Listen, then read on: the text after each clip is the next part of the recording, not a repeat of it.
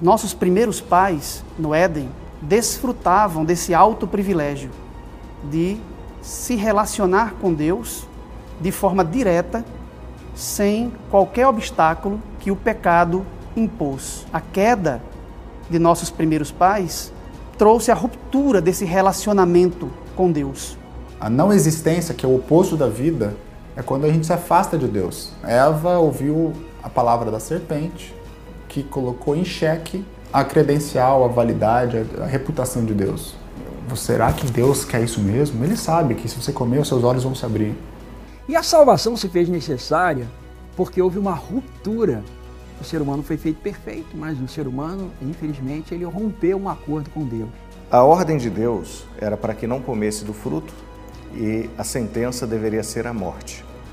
Nesse momento, ao invés da sentença de morte, o que vem é o que nós chamamos de proto-evangelho.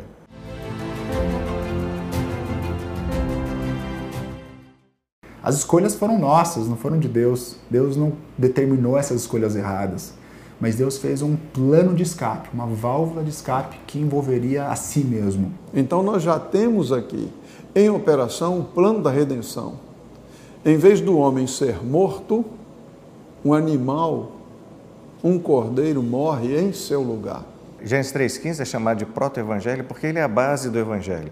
É a primeira vez que é anunciada. E lá você tem toda a informação a respeito da, do plano da redenção, da promessa de um, do descendente da mulher que viria e que resolveria o problema do pecado.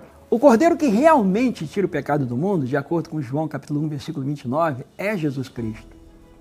Mas enquanto Jesus Cristo não chegava aqui nessa terra, enquanto ele não encarnava, Deus então providenciou um sistema para que nós pudéssemos ser resgatados das garras do pecado, as primeiras páginas do texto sagrado revelam um Deus criando uma humanidade perfeita e boa, mas que, por alguma razão misteriosa, escolhem a rebeldia e o pecado como rumo para suas vidas. Mas em contraste com a contínua desobediência destes seres criados, Deus revelou a profundidade de sua graça e seu amor.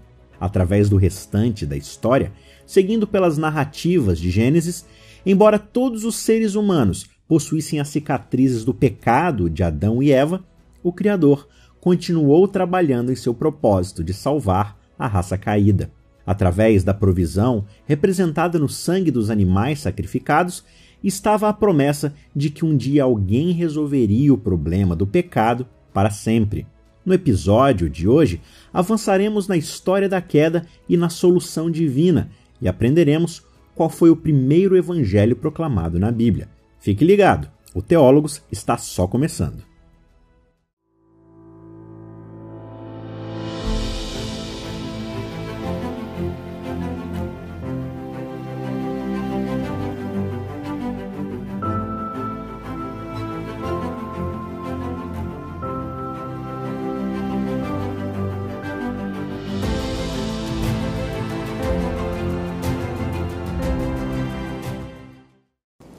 Deus iria solucionar o problema introduzido pelo pecado agora aqui neste mundo.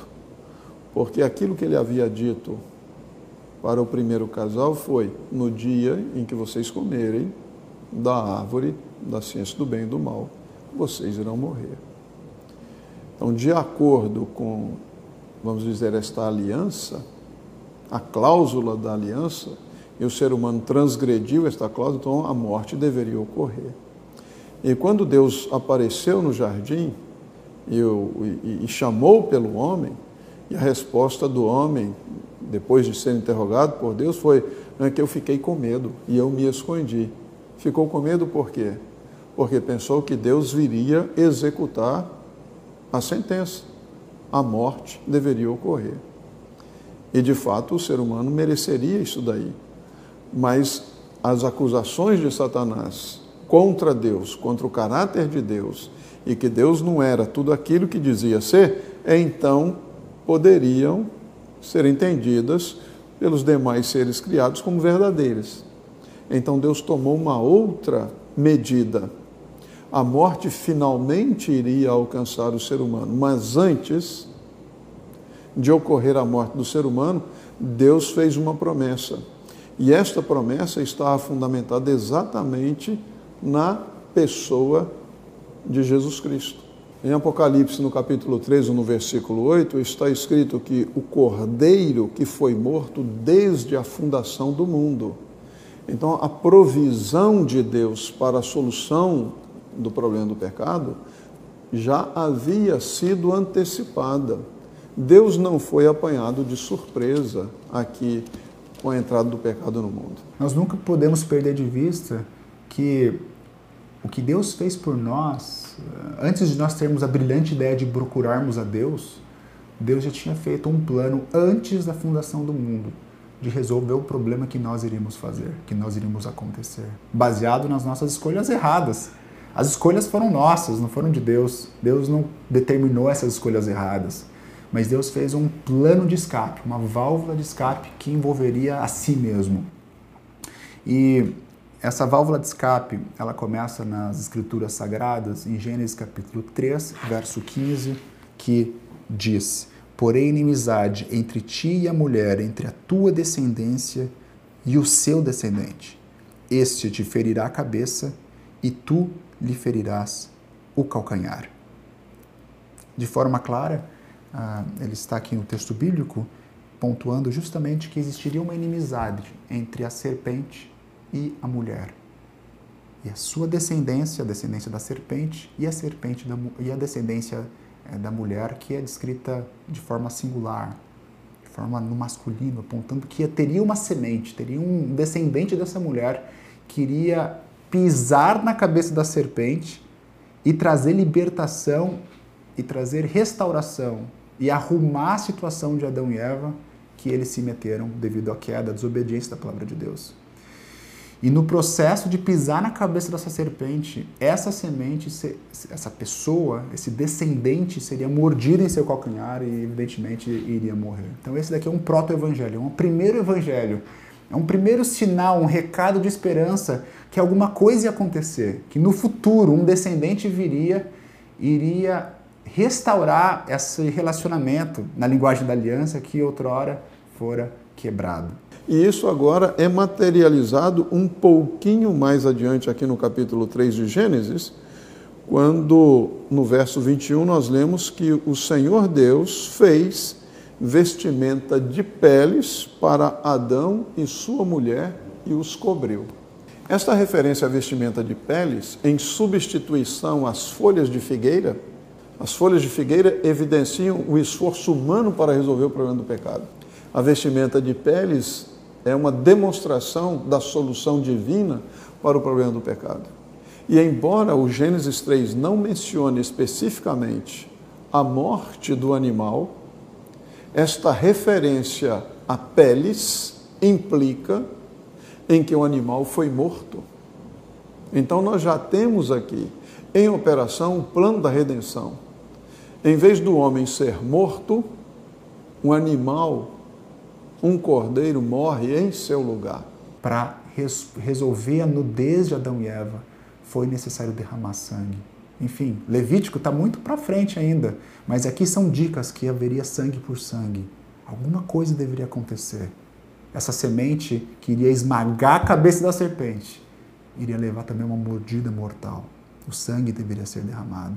Assim como a nudez de Adão e Eva não era apenas uma nudez física, era também uma nudez espiritual. Agora eles haviam é, cometido uma infração à lei de Deus, desobedeceram a palavra de Deus. E da mesma forma como essas roupas de pele eram uma roupa que cobria a nudez física, também a gente pode dizer que é uma roupa que cobria a nudez espiritual daquelas pessoas. E não é assim que Deus faz conosco, nos cobre com, um manto de justiça. A gente vê isso uh, em Zacarias, né? aquele manto de justiça que é coberto. Deus cobre o pecado do nosso ser, né? a imundícia do nosso ser, nos dá novas vestes. O Senhor nos evangelhos ele fala de várias formas, né? Aquelas vestes do banquete, ele coloca vestes em nós e cobre a imundícia de nosso ser. Então, as sementes de esperança que, vai, que são plantadas logo no começo em Gênesis capítulo 3. Ao lermos as páginas do Novo Testamento, é muito fácil identificarmos o ministério de Cristo e seu trabalho pela salvação da humanidade. Porém, identificar a mesma esperança nas páginas do Antigo Testamento pode ser uma tarefa mais desafiadora. Mas é aqui, logo no começo de Gênesis, que vemos a primeira promessa de redenção, o primeiro vislumbre de um filho que iria batalhar contra a serpente enganadora e vencer o pecado de uma vez por todas. Então veja, é interessante que é, Gênesis 3,15 é chamado de proto-evangelho porque ele é a base do evangelho. É a primeira vez que é anunciada. E lá você tem toda a informação a respeito da, do plano da redenção, da promessa de um do descendente da mulher que viria e que resolveria o problema do pecado. E isso foi percebido logo de cara por Adão, porque se você observar, até então Eva era chamada de varoa, que estava é, relacionada à sua ligação com Adão. A partir de então, ela, passada a, ela passa a ser chamada de Eva, que significa mãe de todos os viventes. É como se Adão entendesse que a partir de Eva, ou seja, do descendente de Eva, viria a salvação para todos. E se nós observarmos Gênesis, Gênesis está totalmente organizado, é, dividido em dez partes. São as Toledotes, que são as descendências de, né, as gerações. Por quê? Porque Gênesis e o restante da Bíblia, a preocupação principal é saber quando que vai chegar o descendente da mulher que vai resolver o problema do pecado. Quando nós vamos para Gênesis capítulo 4, nós temos uma parte tremenda que é justamente quando eles são expulsos do jardim do Éden e agora Adão e Eva eles se conhecem. Em outras palavras, eles têm uma relação íntima. É interessante ver que esse verbo de conhecer é, é, é usado, por exemplo, no conhecimento que a gente pode ter de Deus. É um conhecimento experiencial. A tal ponto que é utilizado quando fala assim, Adão conheceu Eva, significa que eles tiveram uma relação íntima. Então, quando a gente procura conhecer Deus e Deus procura nos conhecer, é dessa forma experiencial que a gente fala. E a palavra de Deus diz em é, Gênesis capítulo 4, verso 1, coabitou o homem com Eva. Em outras palavras, o homem conheceu Eva, sua mulher. Esta concebeu e deu à luz a Caim. Então disse, e aqui eu acho que é o ponto que eu quero chamar a atenção, adquiriu um varão com auxílio do Senhor.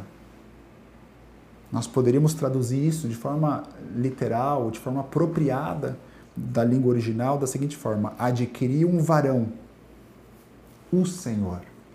Viram a diferença?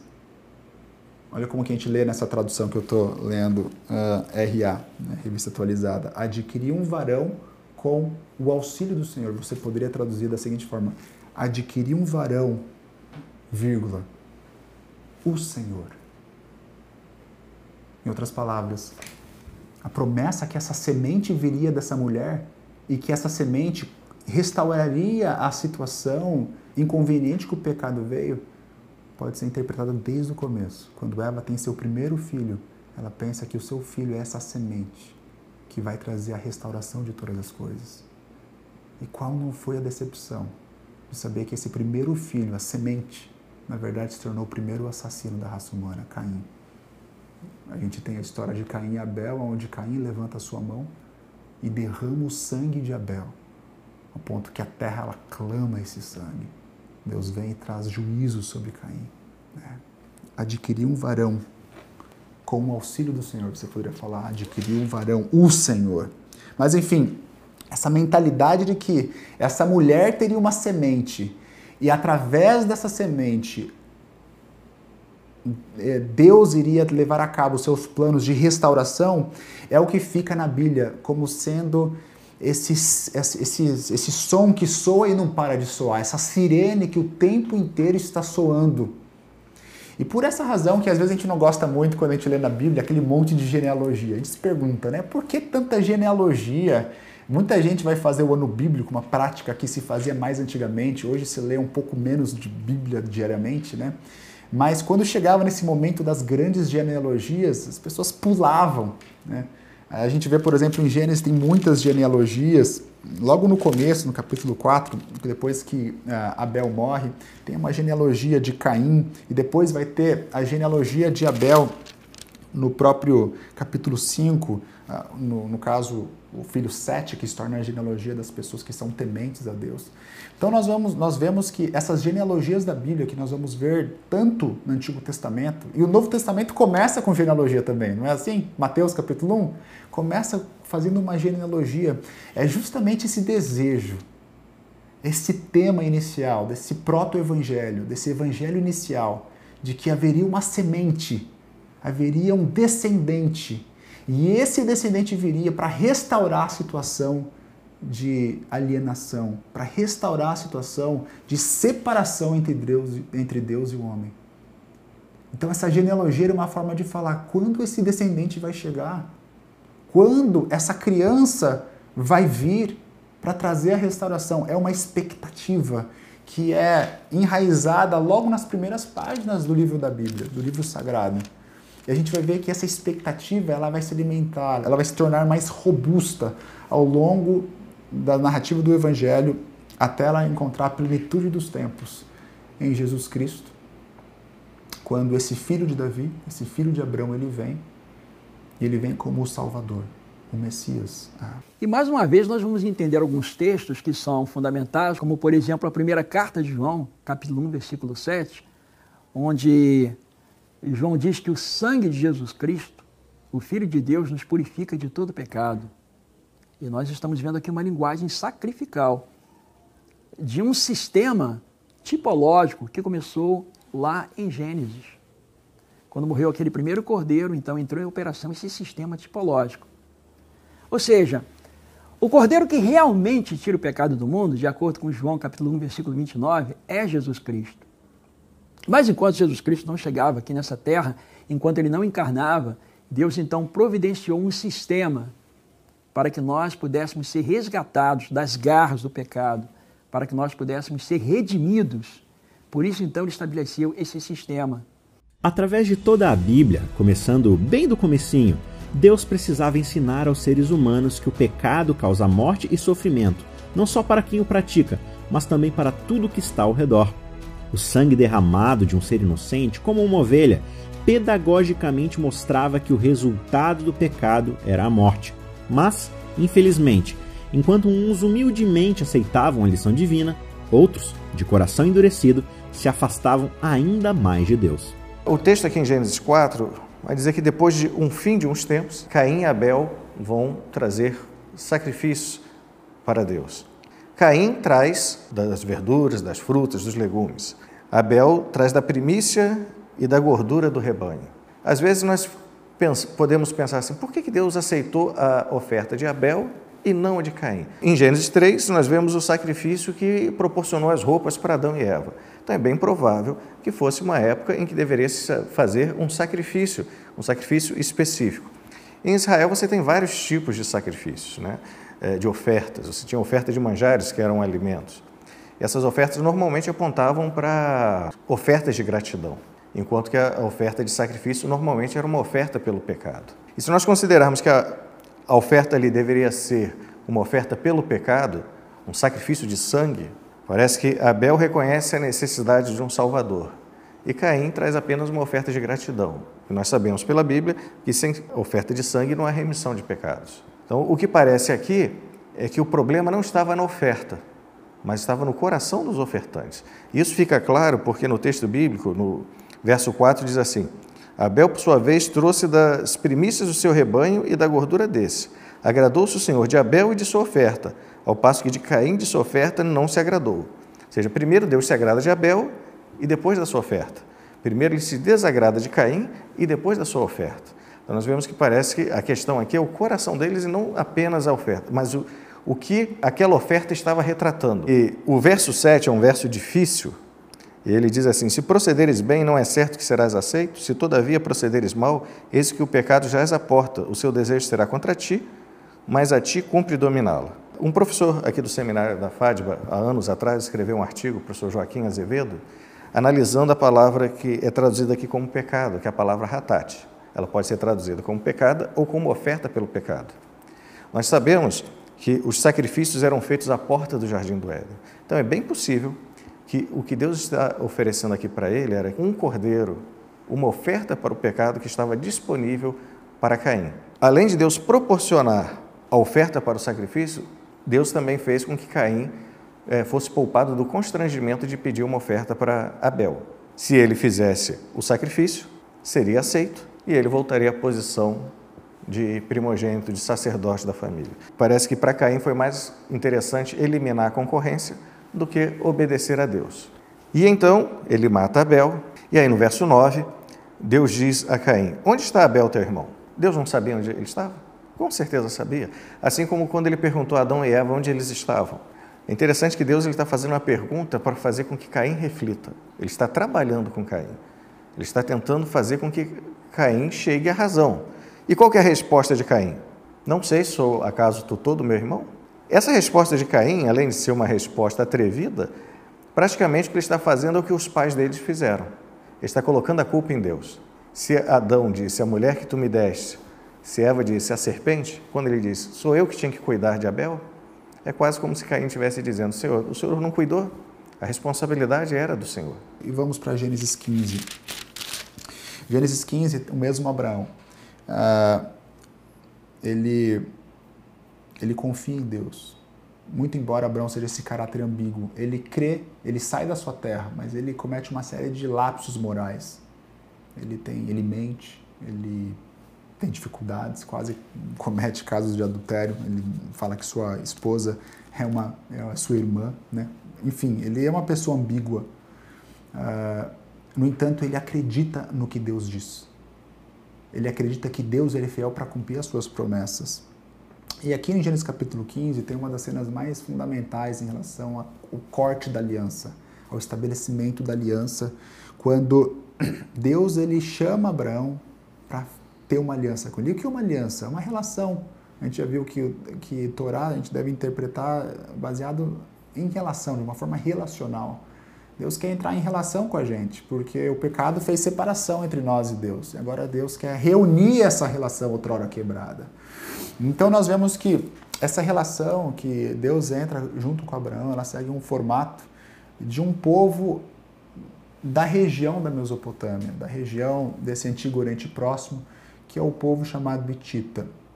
Nessa relação antiga, é, toda vez que esse povo iria fazer um contrato de relação, entre duas partes, digamos, hoje a gente entra, tem tantos contratos, né? Digamos que você alugue um apartamento.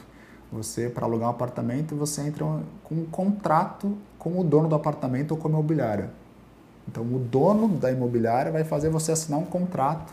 Nesse contrato vai ter estipulações da parte maior do dono com a parte menor, digamos, a pessoa que loca o imóvel, correto? Esse contrato ele tem estipulações mútuas que a gente diz. E se houver quebra de contrato, os dois lados eles vão poder, a parte que infringiu vai poder é, levar a cabo algum tipo de processo, alguma coisa. É possível fazer isso. Da mesma forma, na antiguidade, essa relação de contrato desse povo chamado Hitita tinha uma série de estipulações que na Bíblia aparentemente utiliza parte dessas estipulações. Deus ele nunca fala na, com a gente numa linguagem que a gente não pode entender. Ele sempre usa a cultura para se comunicar com a gente. De outra forma, como a gente entenderia a vontade de Deus? Né? Deus se acomoda, de certa forma, com o nosso mundo pecaminoso para se comunicar com a gente. Então, uh, nesse contrato dos hititas, acontecia da seguinte forma: a parte superior do suzerano ele estabelecia esse contrato com um vassalo. E agora o suzerano fazia é, um prólogo, ele falava como ele tinha sido bom para esse vassalo, para essa parte inferior. Ele falava é, do que iria acontecer, ele chamava testemunhas, né? Hoje, nesse contrato, eu chamo os céus e a terra para testificar que nós estamos entrando em um acordo. Ele estipulava bênçãos e maldições, é, ou seja, se você fizer, você vai ser feliz, se você não fizer o que a gente combinou, vai acontecer alguma coisa ruim com você. E no final eles tinham uma refeição de ritual, né? Mas parte desse, dessa relação de contrato era da seguinte forma: eles pegavam um animal, cortavam no meio, e colocavam um, esse animal partido em meio em dois lados.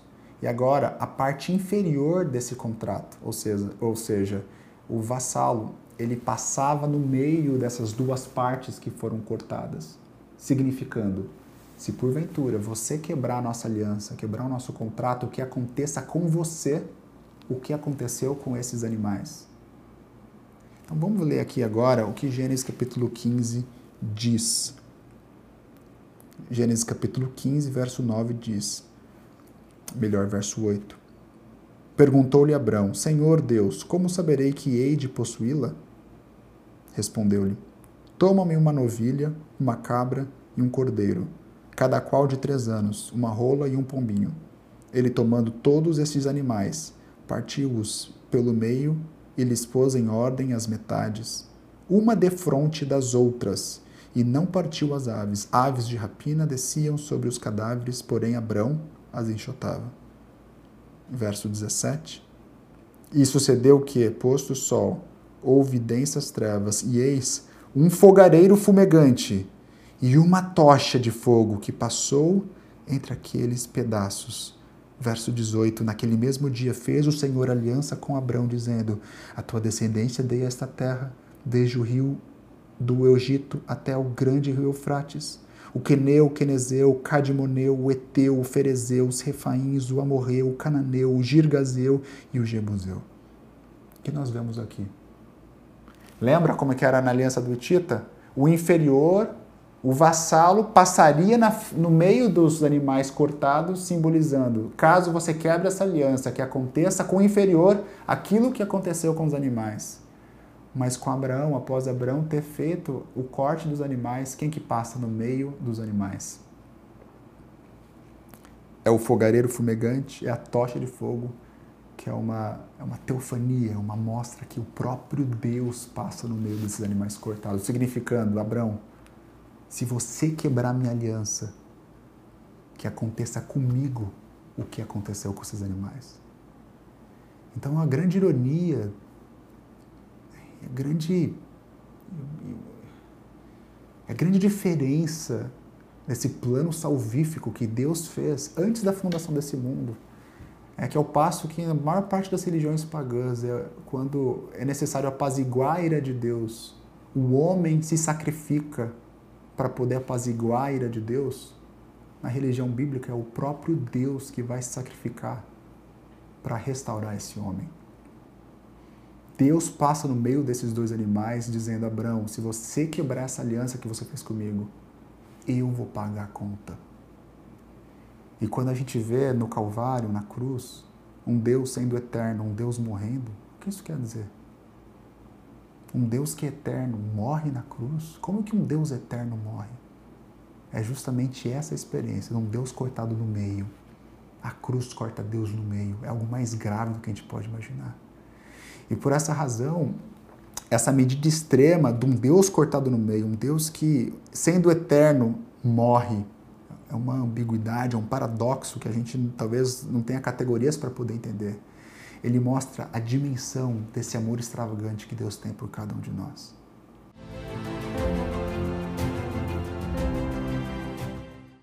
E no caso de Abraão e Isaac, quando Abraão levanta a sua mão para emular o seu próprio filho, o anjo do Senhor clama e fala: Não faça isso. E quando Abraão olha os olhos, o que ele vê do lado? Um cordeiro. Deus proveu para si um cordeiro no Calvário, o próprio Senhor Jesus, ele é esse cordeiro que ele é imolado no lugar de Isaac. E me farão um santuário para que eu habite no meio deles. E este santuário, então, ele vai funcionar como uma estrutura didática para poder demonstrar para o povo de Deus como funciona o processo de salvação. Quando Deus diz, faça um santuário e eu vou habitar no meio de vocês, então a ênfase aqui está na presença de Deus junto do seu povo. O santuário, o tabernáculo entregam para ele, vão edificar num lugar específico para que ele seja o depositário. Mas o que aconteceu? Nem bem, nem bem recebeu, já estava adorando o bezerro de ouro.